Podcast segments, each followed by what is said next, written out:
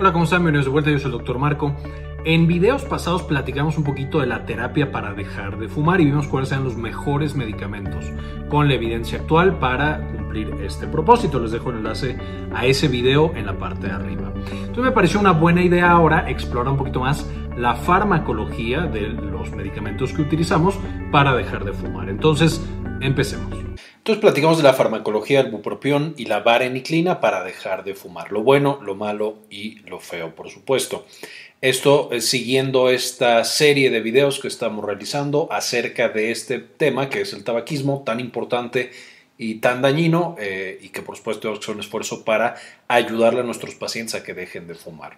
Ahora, estos dos son fármacos usados para ayudar a mantener la abstinencia y prevenir el síndrome de abstinencia. Es decir, cuando el paciente deja de fumar puede caer en síndrome de abstinencia, como ya vimos en nuestra clase de neurociencias del tabaquismo o del tabaco, que por supuesto les dejo aquí arriba, pero esencialmente se ve que cuando el paciente deja de consumir la nicotina, su cerebro, su cuerpo, todo se desestabiliza. Entonces, los medicamentos nos van a ayudar a prevenir muchas veces este síndrome de abstinencia o reducirlo al menos, y de esa manera, a corto plazo, no lo tienes y entonces no regresas a tu hábito tabáquico, y a largo plazo aumentas el tiempo que tiene tu paciente en abstinencia, no en el síndrome, pero aquí me refiero a no consumiendo la sustancia, la nicotina y el tabaco.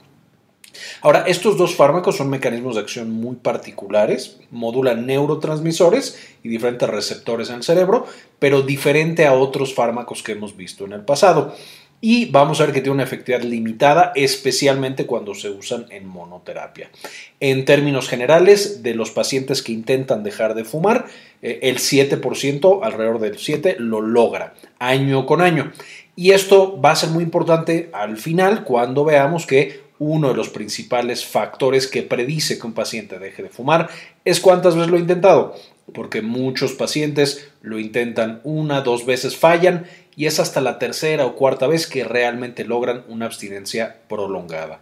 Entonces, eso es otra cosa que tenemos que entender. El fracaso o la recaída de nuestros pacientes es parte de lo que vamos a tener que estar viendo y de lo que vamos a tener que estar manejando. Ahora, ¿por qué es tan importante eh, tener una estrategia agresiva contra el tabaquismo? Ya lo vimos de nuevo en ese otro video de tabaquismo, pero esencialmente las principales causas de muerte en el mundo, la mayoría están afectadas y aumenta el riesgo el hecho de consumir tabaco. Tenemos los infartos al corazón y los infartos al cerebro, dos, especialmente el primero, los infartos al corazón, aunque también el infarto al cerebro, van a ser frecuentemente asociados al consumo de tabaco. La enfermedad pulmonar obstructiva crónica o EPOC, eh, la tercera causa, por supuesto, de muerte en el mundo, de acuerdo a la OMS, eh, y que también está, el principal factor de riesgo que tenemos es el consumo de tabaco. Ya EPOC lo vimos en un video específico de qué es la EPOC, acá les dejo el enlace para que lo puedan consultar, que vean la relación que tiene con el tabaco y por supuesto las otras causas y factores de riesgo. Número 4, las infecciones de vías respiratorias bajas como la neumonía, por supuesto que aumentan su riesgo eh, asociado al consumo de tabaco. Eh, y luego tenemos algunos otros problemas como cáncer de bronquio, pulmón, eh, eh, tráquea, etcétera, asociado al consumo de tabaco. Después tenemos varias que no. Y finalmente la patología hipertensiva, que de nuevo está relacionada al consumo de tabaco. Entonces, prácticamente la mitad o más de las principales causas de muerte asociadas a esta adicción. Ahora, ¿cómo funciona la adicción al tabaco? Básicamente cuando nosotros, de nuevo esto no quiero estarlo repitiendo, pero ya lo vimos en el video del tabaquismo, neurociencia del tabaco, esencialmente cuando consumimos el tabaco, la nicotina es lo que nos hace adictos. Va a llegar al cerebro y se va a pegar a receptores llamados receptores nicotínicos, que eh, son receptores de un neurotransmisor endógeno llamado acetilcolina. Entonces, esencialmente lo que hace el tabaco es que secuestra nuestros receptores de acetilcolina, específicamente receptores nicotínicos. Esta es una eh, imagen en la cual podemos ver todos los receptores nicotínicos que nosotros tenemos en el cerebro. Podemos ver que todos estos eh, puntos del cerebro, este es un cerebro de rata, pero en el ser humano, aunque tiene una forma diferente, tiene los mismos, la presencia de los mismos receptores.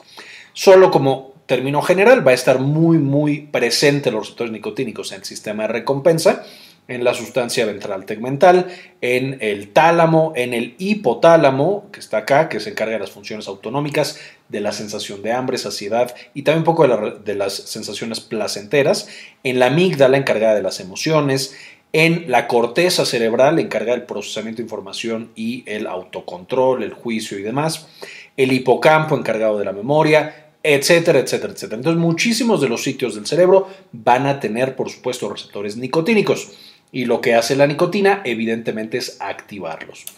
Especialmente a través de este receptor que tenemos aquí, receptor alfa 4 beta 2, súper importante para el proceso de la adicción. Cuando la nicotina lo activa, va a hacer que se prenda como arbolito de Navidad esa parte del cerebro. Entonces prende el sistema de recompensa, va a prender el sistema encargado de la memoria, el, sistema encargado del procesamiento autónomo, el juicio, el raciocinio, y entonces eso lleva a que cada vez que nosotros consumimos la nicotina del cigarro, se prende nuestro cerebro, sentimos una eh, o genera una sensación placentera, el cerebro lo asocia y entonces aprende, ah, mira, cada vez que yo fumo este pequeño tubo eh, blanco y, café, tengo una gran actividad cerebral y se siente bien. Después de unas horas, eh, baja por supuesto la actividad cerebral, y eso dice, hey, ya, ya estoy todo apagado, ¿qué pasa? Ah, es que me falta mi tubito blanco con café. Vuelvo a consumirlo, rápidamente se prenden todas estas áreas cerebrales de manera muy intensa y después unas horas se apagan. Entonces, de nuevo, hacemos esta asociación muy fuerte.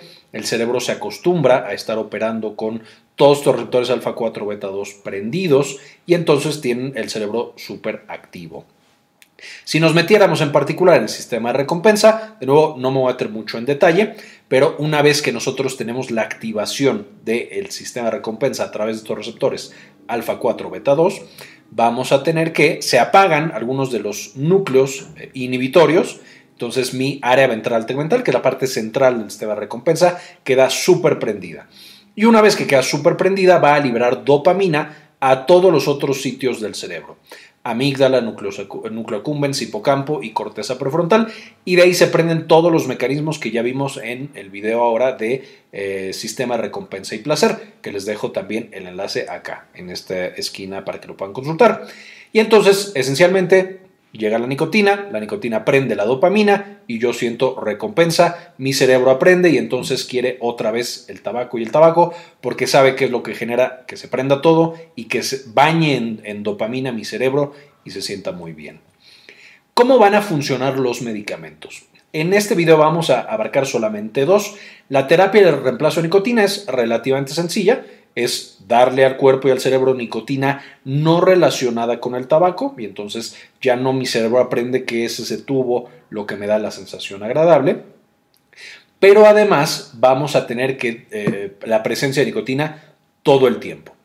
Y al tenerla todo el tiempo en el cerebro, al no tener picos inmensos de dopamina, empieza a disminuir el potencial adictivo porque entonces no es un, que nada de dopamina de pronto, sino, sea, mira, siempre todo el tiempo tengo un poquito de dopamina, no lo relaciono con nada específico, eh, no necesito algo extra para sentir recompensa y placer, entonces no me vuelvo adicto a, eh, de nuevo, el tabaco. Entonces, esa es la terapia de reemplazo. Luego tendremos otro video eh, hablando más específicamente acerca de ella. Y en este video nos vamos a enfocar en otros dos, la vareniclina y el bupropión. La vareniclina es un agonista parcial del receptor nicotínico alfa 4 beta 2, que hemos hablado ya mucho del alfa 4 beta 2, que estaba presente en muchas estructuras cerebrales y en todo el sistema de recompensa. Al ser un agonista parcial, es un poquito como si fuera terapia de reemplazo. La vareniclina llega y se pega a este receptor, que es el más importante para la recompensa, y lo mantiene prendido todo el tiempo. Por otro lado, el bupropión va a ser un inhibidor selectivo de recaptura de dopamina y noradrenalina. Esto similar, por supuesto, a los antidepresivos que inhiben de manera selectiva la recaptura de serotonina y noradrenalina y de otros eh, neurotransmisores. Pero el hecho de que bupropión sea tan específico de dopamina hace que mi cerebro, en lugar de que cada vez que yo tenga el consumo de tabaco y se inunde de dopamina, todo el tiempo tiene mucha dopamina o un poquito más dopamina de la que tendría normalmente. Entonces, cuando llega el tabaco, no hay esa explosión y eso, uno, previene la abstinencia y dos, va a bloquear de este efecto de recompensa aquí tenemos un poquito más gráfico el efecto. La vareniclina se va a acoplar a los receptores alfa 4 beta 2 en todos estos sitios Y esencialmente los que más nos importan es directo área ventral tegmental, núcleo cumbens y corteza prefrontal. La prende, literal, como, como haría la nicotina de manera natural, pero la prende un poquito menos y la deja prendida. Entonces todo el tiempo yo voy a tener prendidos estos tres sistemas. Entonces, si yo dejo de fumar, uno, no voy a tener abstinencia porque sigue prendido mi cerebro como si tuviera la nicotina. Y dos, cada vez que yo fume, o sea, que tenga una recaída y que vuelva a consumir tabaco, no voy a sentir tanto una sensación placentera, porque ya de por sí tengo dopamina, tengo activados mis receptores de acetilcolina nicotínicos en el cerebro y por lo tanto no asocio al cigarrillo con la sensación placentera. Bloquea incluso un poco esta sensación placentera porque la nicotina ahora se trata de meter al receptor, pero ya está la vareniclina ahí metido, actuando y de nuevo bloquea este efecto eh, de recompensa de la nicotina y del tabaco. De esta manera eh, va a bloquear eh, o va a prevenir que nosotros, uno, tengamos una abstinencia y dos, el paciente no va a sentir tanta necesidad de consumir el tabaco.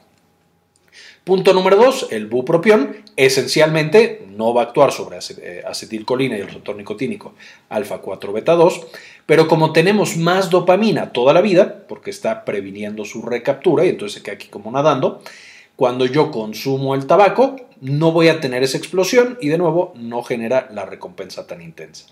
Además, no voy a tener el síndrome de abstinencia tan intenso porque, de nuevo, no tengo una abstinencia, no tengo una baja de dopamina tan severa, se mantiene en niveles adecuados y entonces el paciente puede más fácilmente dejar el consumo del tabaco. Ahora, ¿cuáles son los efectos adversos? Afortunadamente son eh, medicamentos bastante seguros, especialmente la vareniclina.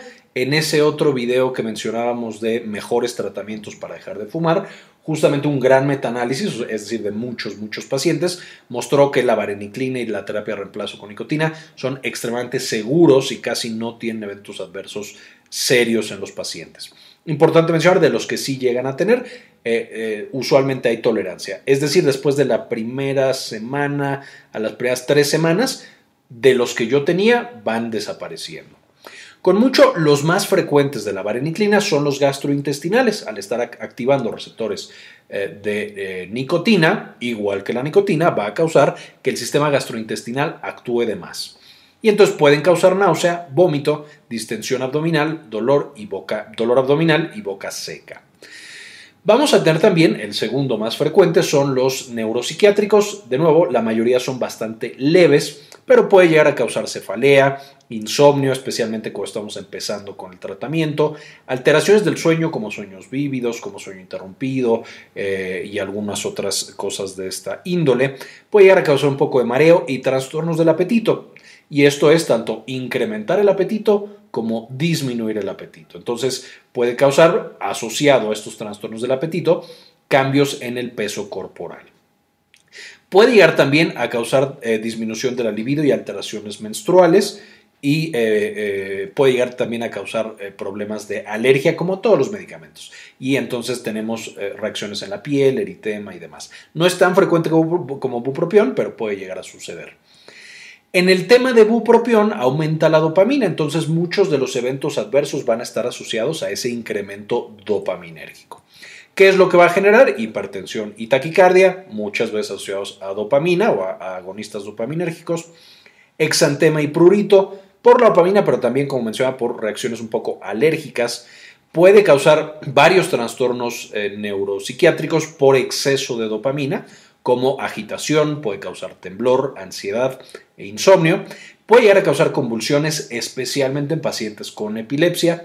Eh, eh, por supuesto, esa sería nuestra población más afectada, aunque también mucha dopamina puede causar en un paciente que no había tenido convulsiones antes que tenga una convulsión. Y también en pacientes con trastorno bipolar que están siendo manejados o que tienen esquizofrenia, puede causar manía y puede causar psicosis. De nuevo, porque estamos dándole mucha dopamina al paciente, que como hemos visto en, los videos de trastorno bipolar y de eh, esquizofrenia, van a estar asociados con el exceso de dopamina, especialmente la esquizofrenia.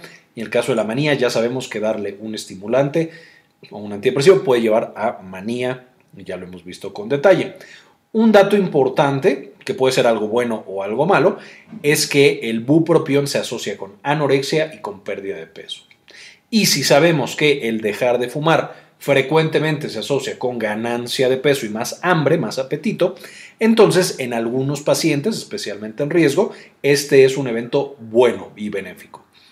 Por otro lado, en pacientes, por ejemplo, que están tratando de dejar de fumar, eh, ya que han sido diagnosticados con un infarto o con cáncer de pulmón o de algún otro tejido, esto puede ser un evento adverso bastante, bastante preocupante porque de por sí es un paciente que tiene algo de consumo.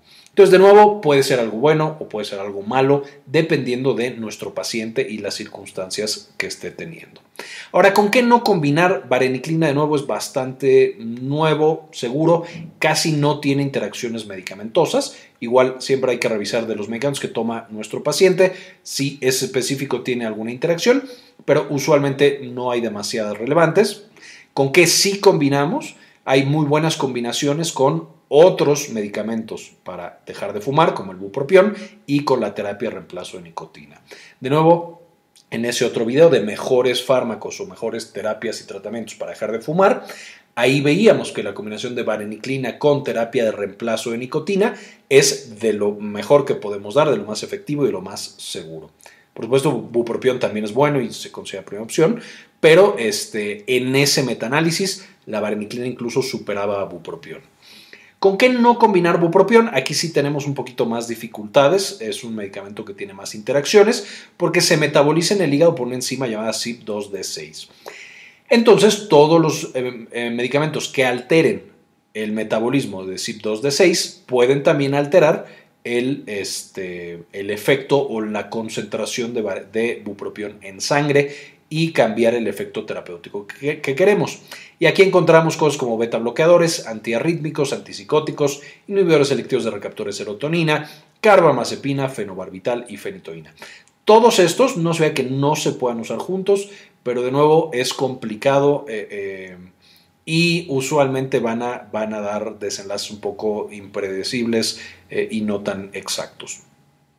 También con los medicamentos que son agonistas dopaminérgicos, entonces incrementan la dopamina en el cerebro, muy usados en enfermedad de Parkinson, por supuesto, sería la principal indicación. Vamos a tener que combinar con bupropión, puede aumentar la toxicidad de los que se combinen, es decir, el bupropión y levodopa aumenta la toxicidad de ambos. Bupropión y amantadina puede aumentar la, la toxicidad de ambos. Entonces, todo lo que afecte la concentración de dopamina, mucho cuidado cuando damos también bupropión. Y finalmente el alcohol. Esta es una interacción muy importante. Ya sabemos que el alcohol es la principal droga puente en el mundo, es decir, casi todo el consumo de sustancias, incluido el tabaco, empieza antes con consumo de alcohol. No siempre, pero frecuentemente se asocian. Y entonces vamos a tener que el bupropión podría aumentar la toxicidad asociada al consumo de alcohol. Y esto tiene una implicación muy importante porque si el paciente sabe que no puede consumir alcohol, por este mismo consumo que está teniendo del bupropión, podría llevarlo también a que disminuya ese consumo y eh, no caiga, digamos, o no aparezca la tentación. Muchos pacientes cuando están dejando de fumar, de hecho, nos dicen que todo va muy bien, pero que cuando salen con amigos y empiezan a tomar, ahí es el acabose porque se les antoja mucho el tabaco. Entonces, de nuevo, esta asociación es importante, pero incluso puede llegar a tener efectos eh, terapéuticos, que sea más fácil dejar el alcohol mientras estamos tomando el bupropión. Ahora, ¿cómo se toman y cómo se consumen estos y se prescriben estos medicamentos? La vareniclina vamos a tener primero una eh, dosis incremental, es el famoso ramp up, empezar con una dosis pequeñita y de ahí vamos incrementándola a través de los días. Entonces vamos a empezar la dosis inicial, 0.5 miligramos del día 1 al día 3, una vez al día.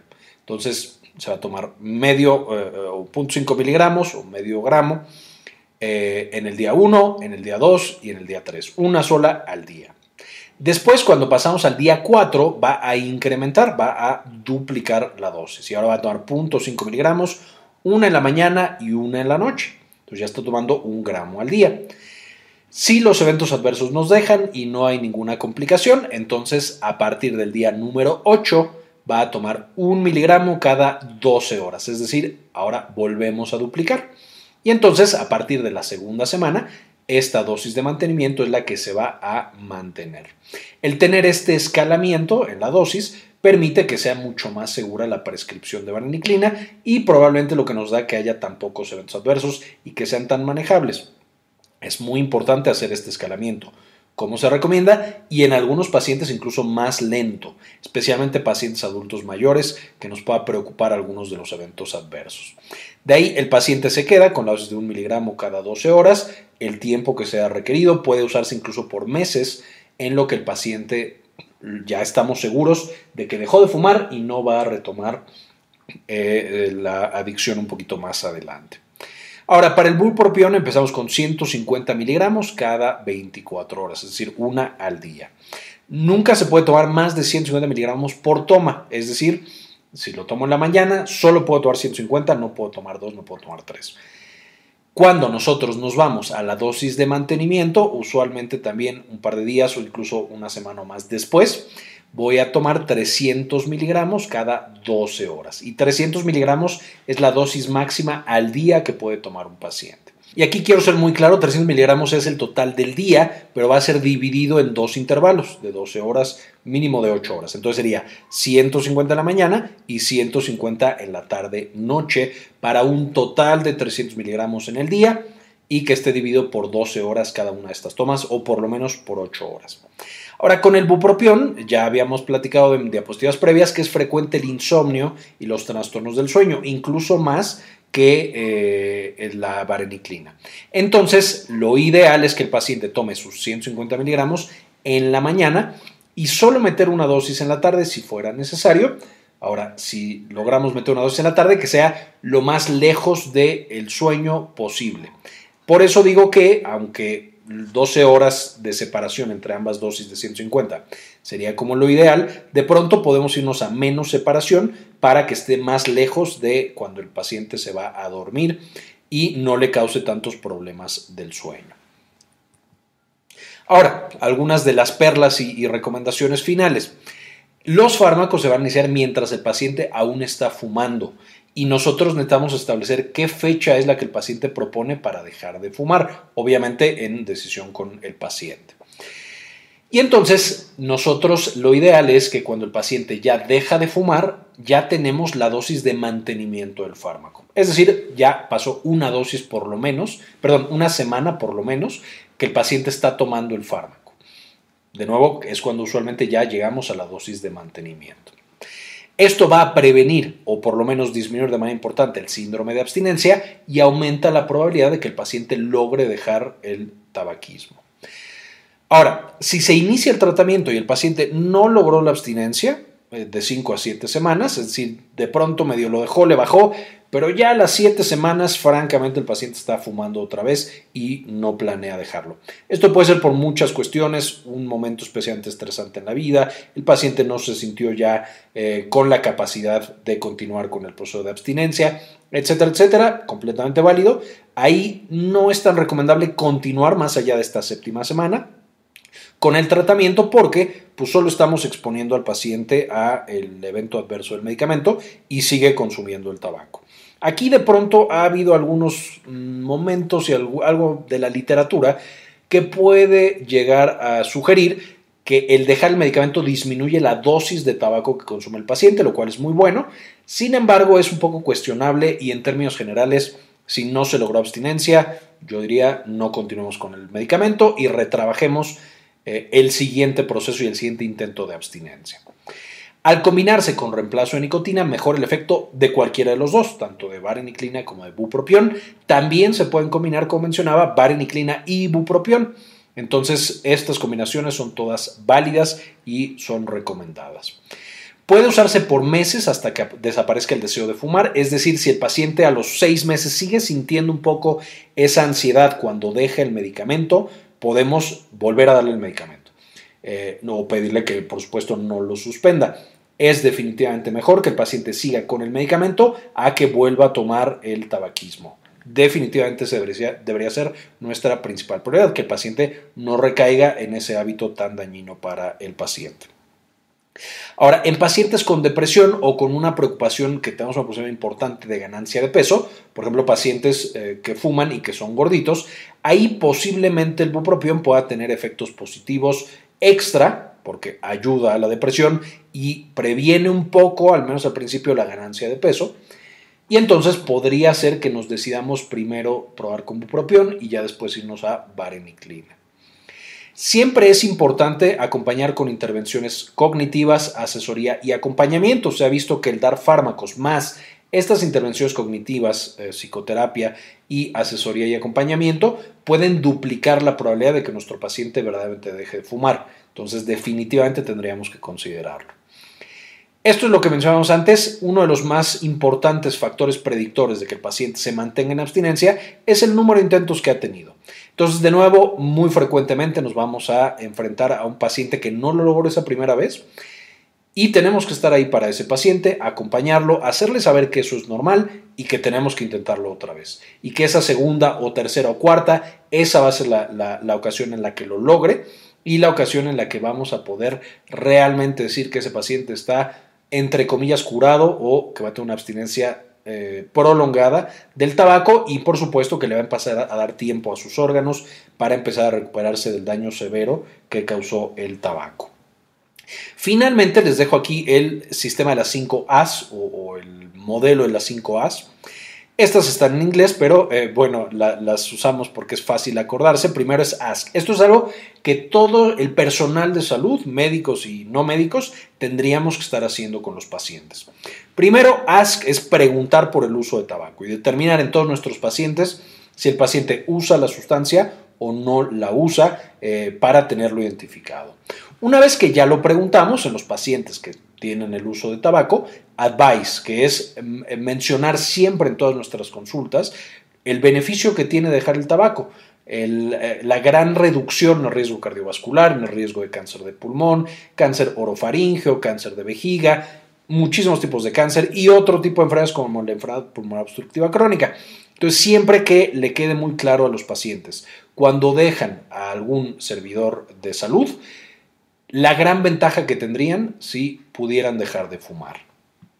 Una vez que ya dimos nosotros nuestros comentarios y nuestros beneficios, evaluar. Entonces, preguntarle a ese paciente qué tan dispuesto está a dejar ya el tabaco y también el nivel de adicción, que ya vimos en la escala para, o el cuestionario para el nivel de adicción en ese video previo de eh, tabaquismo.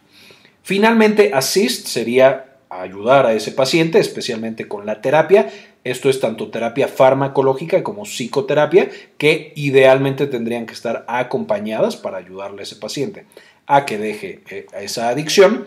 Y finalmente, arrange, que es eh, programar el seguimiento de ese paciente para ver cómo sigue con la terapia y si ha logrado mantenerse en abstinencia.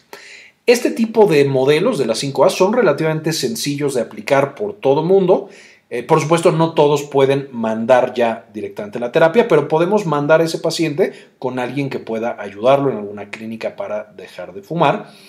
Y eso ya puede hacer una gran diferencia. Detectar a nuestros pacientes, saber que hay una manera para que dejen de fumar y ayudarlos.